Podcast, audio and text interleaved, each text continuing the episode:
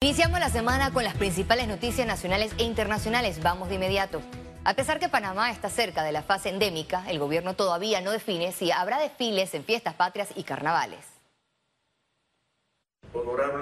El ministro de Salud, Luis Francisco Sucre, confirmó que el equipo de epidemiología está analizando la realidad que vive el país en cuanto a casos de COVID-19 y el comportamiento de los contagios para los próximos meses. Yo creo que tenemos que ir por orden. Primero eh, todos estamos esperando las fiestas patrias, que son las primeras festividades que vamos a tener ya en unos meses. Sucre explicó cómo será el proceso para tomar una decisión para los carnavales en el 2023. Los casos de COVID vienen disminuyendo, se ha mantenido un buen control.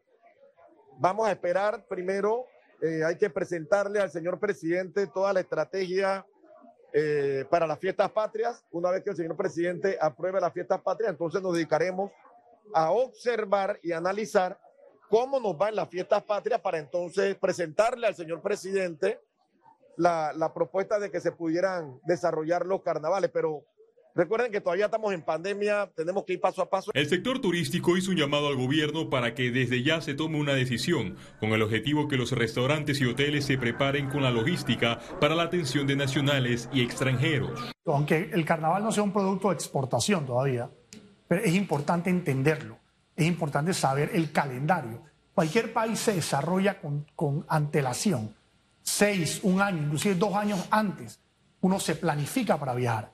Por eso el, turismo es, es muy sensitivo. Cuando hay cambios drásticos, el primero que se afecta es el turismo. Panamá registra más de 900.000 casos de COVID-19 acumulados y 12 contagios de viruela del mono. Félix Antonio Chávez, Econius. En octubre podría llegar el primer embarque de vacunas COVID-19 para menores de seis meses a cuatro años de edad. El Ministerio de Salud informó que espera que la casa farmacéutica Pfizer tenga acceso a la cantidad de dosis suficiente para hacer la entrega en la región donde Panamá está en la lista de los primeros países. La entidad señaló que utilizará todas las estrategias necesarias para alcanzar a dicha población con barridos y vacunaciones en los centros de salud a nivel nacional. Panamá inauguró este lunes la Conferencia Científica Global de Epidemiología. El Ministerio de Salud indicó que Panamá es el segundo país de Centroamérica elegido para ser sede de este evento donde se tratarán temas referentes a los casos de COVID-19 y viruela símica. Este encuentro es la red global de programas de capacitación en epidemiología de campo que busca proteger a la población mundial de las amenazas que podrían afectar a la salud pública. Esta conferencia tendrá eventos presenciales así como en línea. Esta conferencia reúne a expertos del mundo en epidemiología. Como lo destaqué ahora, los epidemiólogos son los que nos dan, nos permiten, dan información para la toma de decisiones políticas. Ustedes saben que tuvimos una pandemia en el 2009, H1N1, y casi un poquito más de 10 años después tenemos una pandemia por coronavirus y ahora tenemos otro evento eh, de importancia internacional como es eh, el monkeypox, la, la viruela símica. Los expertos coinciden que las amenazas a la salud pública por eh, agentes virales y bacterianos emergentes y reemergentes van a aumentar en los próximos años. La Autoridad de Protección al Consumidor y Defensa de la Competencia sufrió un recorte presupuestario y críticas con la gestión en lo que va del gobierno. El director de Acodeco, Jorge Quintero, advirtió que la entidad solo tiene recursos para funcionar hasta el mes de octubre porque ya registra una ejecución elevada. Lo que queremos decir con eso es que con el presupuesto asignado que tenemos ahora mismo, que son 9 millones de dólares, y ya con una ejecución del 90% hoy día, probablemente nosotros hasta el mes de octubre tenemos que ir a la calle, hacer inspecciones, hacer verificaciones, hacer encuestas, también ir a notificar estos, estos eh, procesos administrativos productos de estas verificaciones. Lo que quiere decir es que difícilmente vamos a poder cumplir con todas las tareas. Quintero fue cuestionado por contratar a personas que no laboran en la entidad. Una asistente administrativa tiene un salario además considerablemente alto, como algunos directores, que dicen trabaja en la sede del PRD. Solamente es una, gracias a Dios, sí, y tengo conocimiento de la licenciada Gutiérrez que nos mantiene al tanto porque, como puede, como usted sabe, nosotros muchas de nuestras tareas por no decir todas, son inmediatas y nosotros tenemos que tener una comunicación el diputado Raúl Pineda arremetió contra el alto funcionario por no presentar una ley en tres años. Pero usted tiene que tener carácter, caracterizarse, pegarle a la mesa un poco de funcionario que trabaja con usted que no sirve. Si quiere se lo menciono. Nosotros este, recibimos en, en buena lid esa crítica constructiva. Yo creo que este, uno uno decide cómo recibir las críticas. Acodeco solicitó 12 millones de dólares para la vigencia fiscal de 2023, pero solo recibió 9 millones de dólares tras sufrir un recorte por parte del Ministerio de Economía y Finanzas. Félix Antonio Chávez, Econius. Una, una forma adecuada de debate. El presidente del partido Otro Camino, Ricardo Lombana, aclaró en el programa Radiografía que no realizará una fórmula presidencial unitaria. Y es falso cuando dicen pues esto lo quiero dejar claro. He escuchado que Lombana cree que puede llegar a la presidencia solo. Yo no, yo, yo no creo que puedo llegar a la presidencia solo, ni pretendo llegar solo. Lo que no voy a hacer es caer en la presión esa de que se toman la foto y dice, ay, solo falta Lombana, es el único que no quiere venir. ¿No? Dice que usted es creído. No, no, no, no, no, yo no soy creído, yo tengo ideales claros. Yo represento a un sector de la ciudadanía. Más de 193 mil firmas de respaldo han recolectado precandidatos por libre postulación, según el Tribunal Electoral. La entidad indicó que el 56% de las firmas recolectadas por precandidatos se han efectuado a través del Centro de Atención al Usuario del Tribunal Electoral. La recolección de firmas de apoyo a precandidatos por la libre postulación inició el pasado 15 de agosto y se extenderá hasta el 31 de julio del 2023.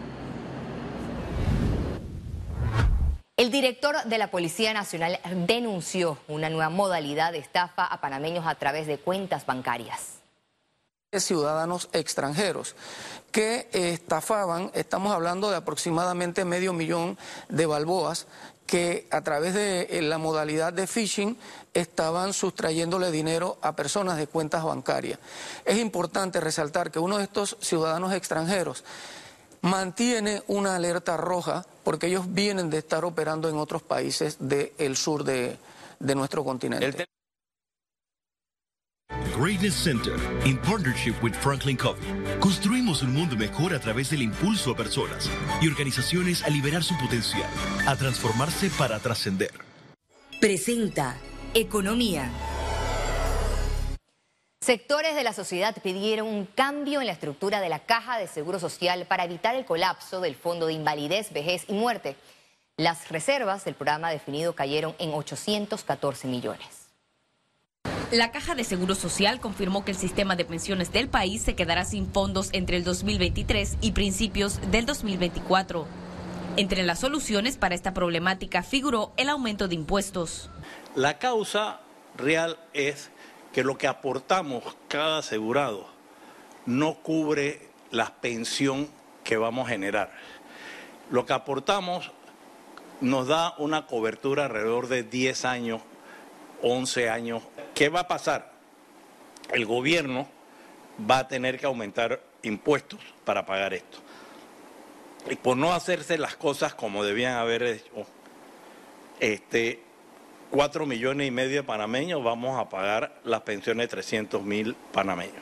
Los economistas rechazaron la idea de cambiar hacia un sistema de capitalización individual, es decir, una jubilación con aportes personales de los trabajadores. En Chile, cuando se implementó el sistema individual, actualmente en Chile una mujer eh, que se jubila eh, recibe el 12% de su salario y el Estado le pone 17 para que tenga 29. Entonces, si tú sabes que tienes 12%, lo que vas a hacer es que no te vas a jubilar. Y por eso hay tanto desempleo juvenil, porque los viejos no se quieren jubilar, porque pueden cobrar jubilación y seguir trabajando. Tienen doble sueldo. Algunos lo hacen, tal vez la mayoría, porque la jubilación no le alcanza. Unificar los sistemas fue otro de los enfoques para el rescate del Fondo de Invalidez, Vejez y Muerte. Otra posible solución que se ha planteado desde la Universidad de Panamá eh, ha sido precisamente eh, volver a, abrir o a retomar el sistema solidario eh, para permitir que nuevos cotizantes ingresen al sistema y puedan financiar las jubilaciones de las personas. Para salvar las reservas del fondo de pensiones, el sector empresarial también sugirió un aumento a la edad de jubilación y al número de cuotas. Gabriela Vega, Econews. El Instituto de Mercadeo Agropecuario inauguró la primera agrotienda en Merca, Panamá, ante la demanda de productos a menor precio por los consumidores de la capital. En la agrotienda de Merca, Panamá, se podrán adquirir productos rebajados de la canasta básica de alimentos. Rubros como arroz, azúcar, enlatados y café fueron los de mayor demanda. Las autoridades de la cadena de frío informaron sobre el aumento en el movimiento del mercado. Bueno, nosotros estamos registrando un aproximado de 200 vehículos eh, los días lunes. Esto puede representar un total en libras de hasta 800 mil libras por día. Eh, esto va a variar dependiendo de los ingresos vehiculares, puede que sea mayor o menor, y esto representa un porcentaje alto de la producción agrícola de nuestro país. Sí, bueno, América Panamá actualmente ingresan aproximadamente de 5.000 a 6.000 personas día con día a consumir pues productos al por menor y al por mayor y también esto se complementa con nuestros otros mercados que también reciben eh, grandes números de visitas diariamente. El gobierno nacional anunció el tercer pago a los programas de transferencias condicionada por tarjeta clave a partir del 5 al 16 de septiembre. Los beneficiarios recibirán sus transferencias en cajeros automáticos y podrán utilizar su dinero en supermercados, farmacias y comercios para comprar productos de primera necesidad como alimentos y, medicamentos.